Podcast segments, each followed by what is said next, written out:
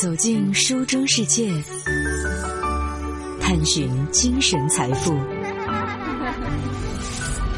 九五爱阅读，在心理治疗当中呢，有写作治疗、叙事治疗。的确，当我们有情绪的时候，我们确实可以通过书写的方式来辨别、认清自己的情绪，并且抒发自己的情绪，疗愈自己的情绪。那么，在我们所接触到的文学的类别当中，历史上都有过怎样的情绪书写呢？在今天的节目时间呢，舒心想和大家来分享《三联生活周刊》的主笔苗伟他的这篇文章。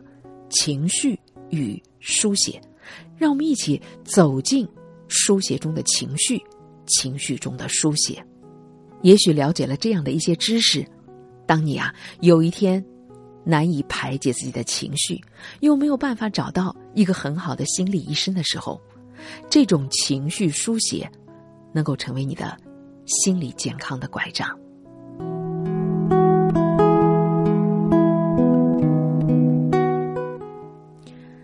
有一个绘本叫《索菲生气了》，说是一个叫做索菲的小姑娘呢，她只要一生气，他的身体啊就会被一层红色笼罩，而他到了海边，看一会儿大海，慢慢的平静下来，身体就会被一层蓝色笼罩。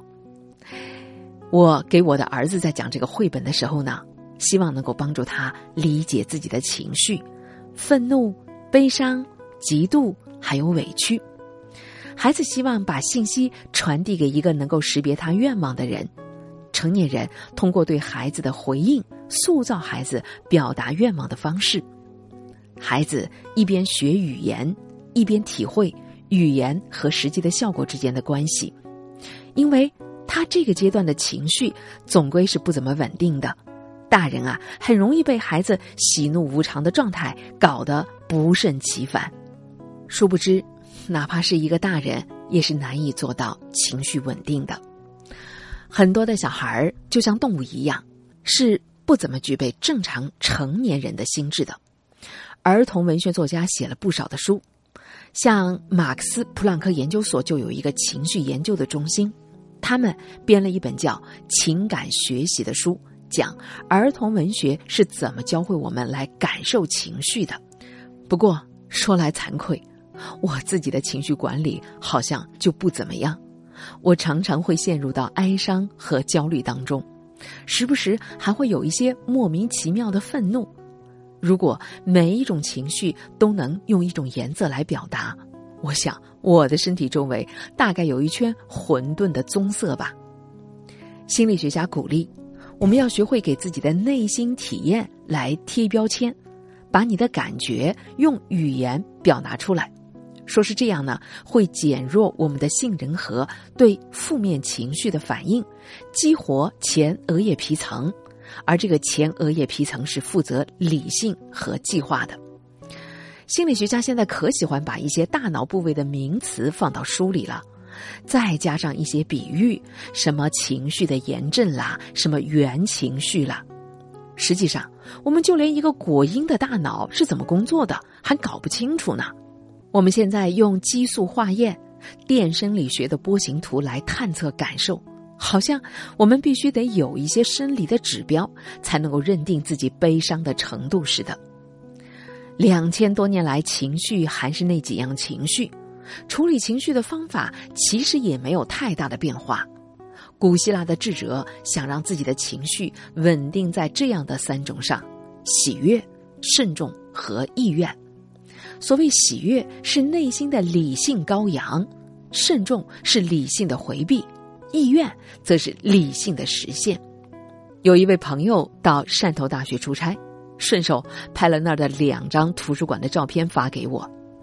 图书馆的书架上做了很高的一块板，上面写着古罗马皇帝奥勒留在《沉思录》当中的句子，上面写道：“时时进行坚定的思考吧。”如同一个罗马人，以及一个拥有质朴又完整的自尊，并且在做当下所做的事情时，会带着正直、自由且友善的情绪的人那样。我自己是在电影《决斗士》里见过这位罗马皇帝的。白天，奥勒留和他的将军们讨论作战的部署，晚上就在营地里写点东西。他在战役的过程当中的所见所闻，令他感到心中不安。比如，看到一只手、一只脚被砍下，或者是一个脑袋被砍下来。他骑马经过燃烧的村庄，尸体的恶臭留在了他的衣服的皱褶里。在检阅军团的时候，他也很难忍受士兵身上的臭味。晚上睡不着觉，他就在沙草纸上写字。他用的不是拉丁文，而是希腊文，这是他的告诫。他说：“每天开始的时候，告诉自己，今天我将会遇到干扰、忘恩负义、无理、背叛、恶意和自私。”奥勒留就是这样在构建着自己的内心城堡。说实在的，对于一个以建造纪念碑。建立行省、征服野蛮人、扩大帝国的疆域，留下自己的半身雕像和证明自己伟大的大理石碑文作为使命的罗马皇帝来说，忽然意识到自己在世的时光只是在异乡短暂的逗留，这种虚无感恐怕非常强烈吧。奥勒留在死于瘟疫的时候五十九岁，他之所以不朽，不是因为他的法令或是征服。而是他在深夜里写给自己的那一本《沉思录》，后人也由此看到了一个皇帝也难以驾驭的困惑和痛苦。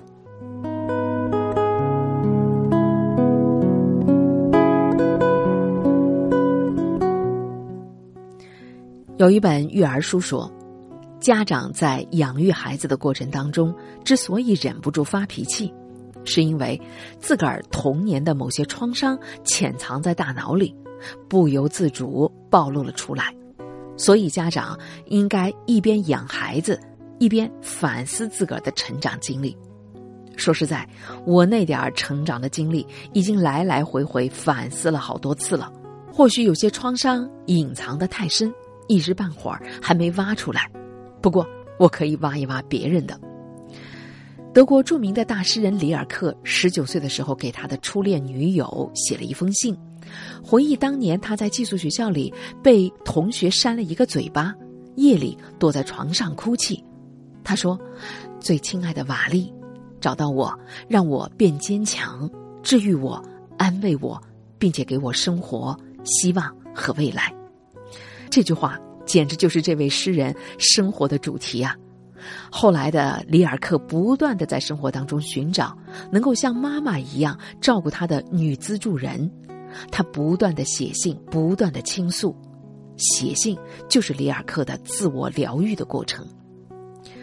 大导演伯格曼在他的自传《摩登》当中说：“一九一八年我出生的时候，我母亲正得了西班牙流感，所以我的身体状况非常的糟糕。”有一个医生来看新生儿，说这个孩子会死于营养不良的。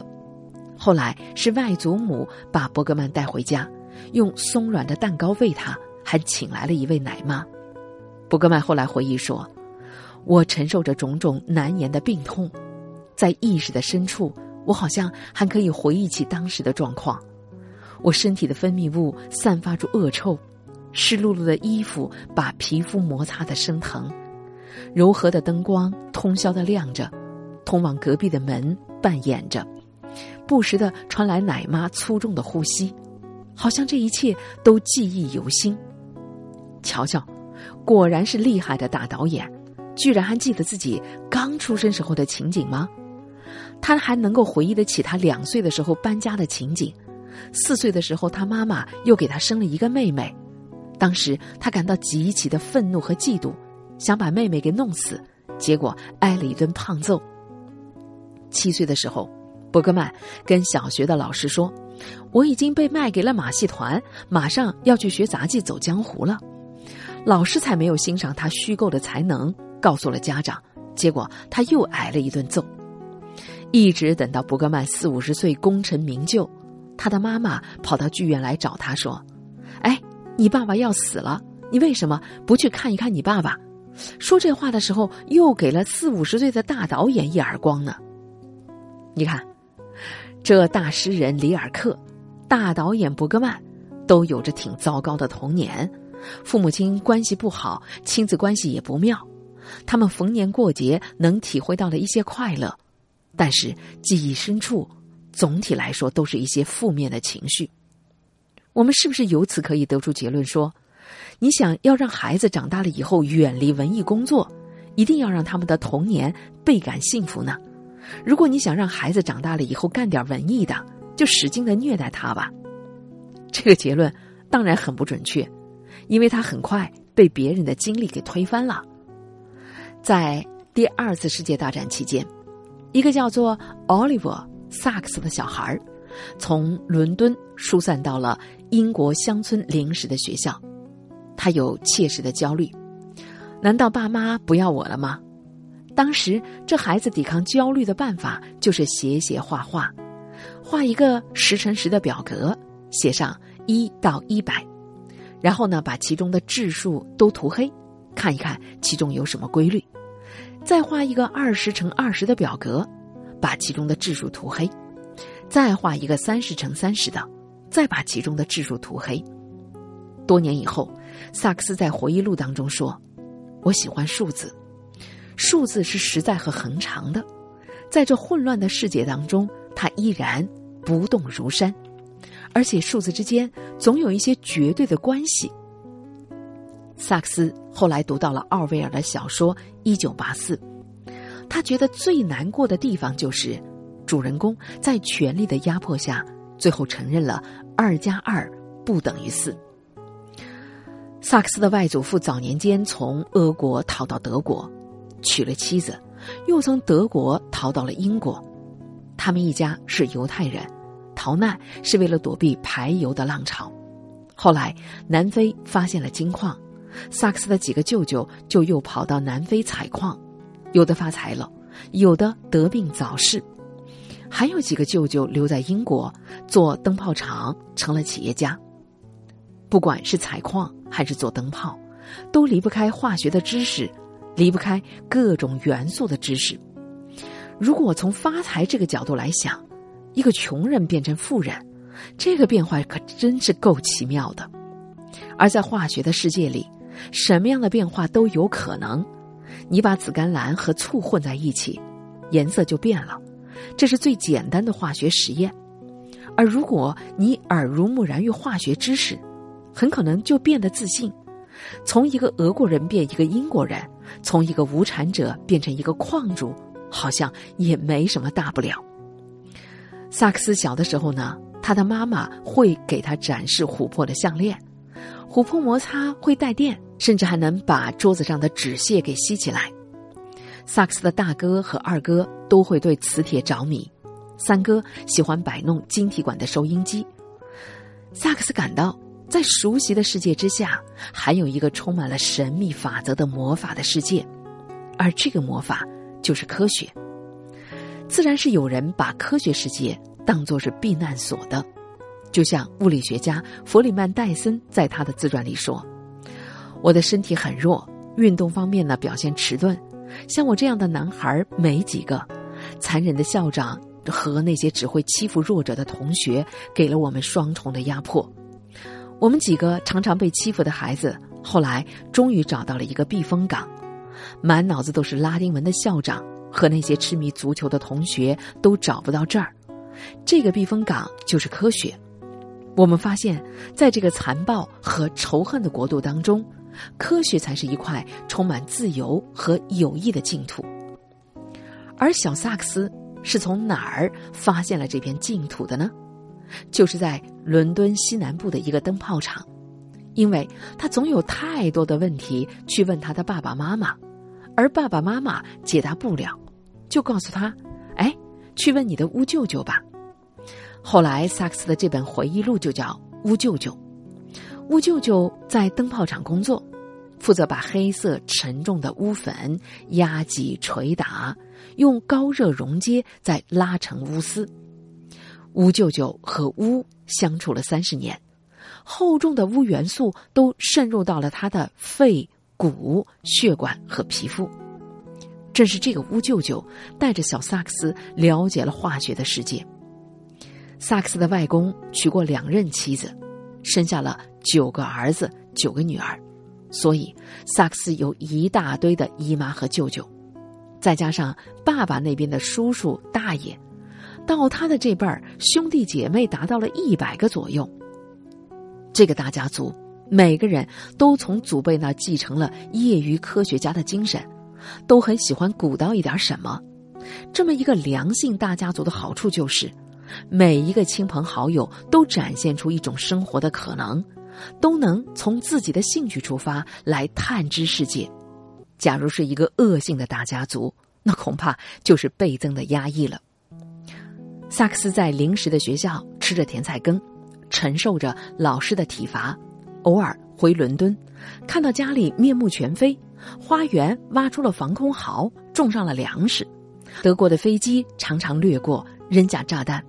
他说：“我那时候唯一的享受就是去柴郡的德拉米尔森林，因为连恩阿姨在那儿办了一所犹太亲近空气学校，照顾得病的孩子。那些学生有的是哮喘，有的是软骨症或是肺结核。连恩阿姨会带萨克斯看向日花蕊的螺旋线。”告诉他什么是斐波那契数列，什么是完全数，什么是毕德哥拉斯数字。一九四三年的夏天，萨克斯回到伦敦，德国人在斯大林格勒战役中受创，盟军在西西里登陆，这一下他看到了胜利的曙光，而这个曙光并不是来自新闻战报，而是一根香蕉，一根北非的香蕉进口到了英国。被爸爸买回了家，一根香蕉切成七份，分给家里的七个人。要知道，从战争开始，伦敦就已经买不到北非的香蕉了。过了四年，他们又能够买到香蕉，这可不就是胜利的曙光吗？一个十岁的孩子能够更好的理解乌舅舅传授的知识，他对科学有了更强的好奇心。如果故事就这么单纯就好了。在乌舅舅之后，萨克斯又写了一本回忆录，叫《说故事的人》，讲述这以后的人生。他十六岁跑到奥地利去滑雪，在船上一边喝酒一边看《尤里西斯》。十八岁，他拿到了牛津大学的录取通知书。当时，他爸爸跟他谈话，问他为什么没有女朋友。第二天的早上，妈妈对他说：“你让我恶心。”而二十岁。萨克斯在牛津大学的莫德林学院遇见了他的心上人，而你要知道，这所学院有瓦尔德开创的同性恋的传统。后来，他离开家去了北美，成为了一名医生，一个畅销书的作家，但也同时接受了长达五十年的心理治疗。在他衰老的时候，他在《纽约时报》上写了好几篇的文章，讲述死亡临近时候的心境。说白了，人生故事啊，从来就不是一个简单的励志故事。人生太漫长，小时候有小时候的恐惧和焦虑，老了还有年老时候的恐惧和焦虑呢。萨克斯就在他离世之前的专栏里，讲到了他的听觉出了什么样的问题，讲到了衰老对大脑的影响，回忆自己小时候如何用元素周期表来应对创伤。他提到了元素 B，元素周期表上的第八十三种金属。他希望自己能够活到八十三岁，而对下一个元素不，却不抱什么希望了。关于情绪与书写，在今天的节目当中呢，前半部分就和大家分享到这里。不过，也许大家是不是对刚才苗伟在节目当中提到的奥利弗·萨克斯？非常的感兴趣呢，在这里我们也稍稍的延展为大家来做一个简单的介绍。这是英国伦敦著名的脑神经学家，也有人说他可是具有诗人气质的科学家。他在医学和文学的领域都是享有盛誉的。他非常的擅长以纪实文学的形式，充满人文关怀的笔触，把那些脑神经病人临床的案例。写成一个个深刻感人的故事。书评家说：“奥利弗·萨克斯是本世纪难得一见的神经文学家，他也被《纽约时报》赞誉为是医学桂冠诗人。他最著名的著作叫做《睡人》，后来这部作品被改编为同名的电影《无语问苍天》。这部作品讲述的是他在多名上个世纪二十年代昏睡病、失眠性脑炎病人的身上试用新药左旋多巴的经历。这也同样是英国的电视连续剧《Discovery》首集的主题。也许不少中国读者对萨克斯的印象，大多来自于二零零九年他的 TED 演讲《从幻觉认识我们的心智》。这些年，他的一些著作的中译本。陆续已经在国内出版，其中包括了像中信出版社《萨克斯一生讲故事》丛书当中的《错把妻子当帽子》，脑袋里装了两千出歌剧的人等等哈。我们确实可以在他的作品当中领略这个笔端总是流露着优雅、聪慧、深不可测人性的杰出的灵魂。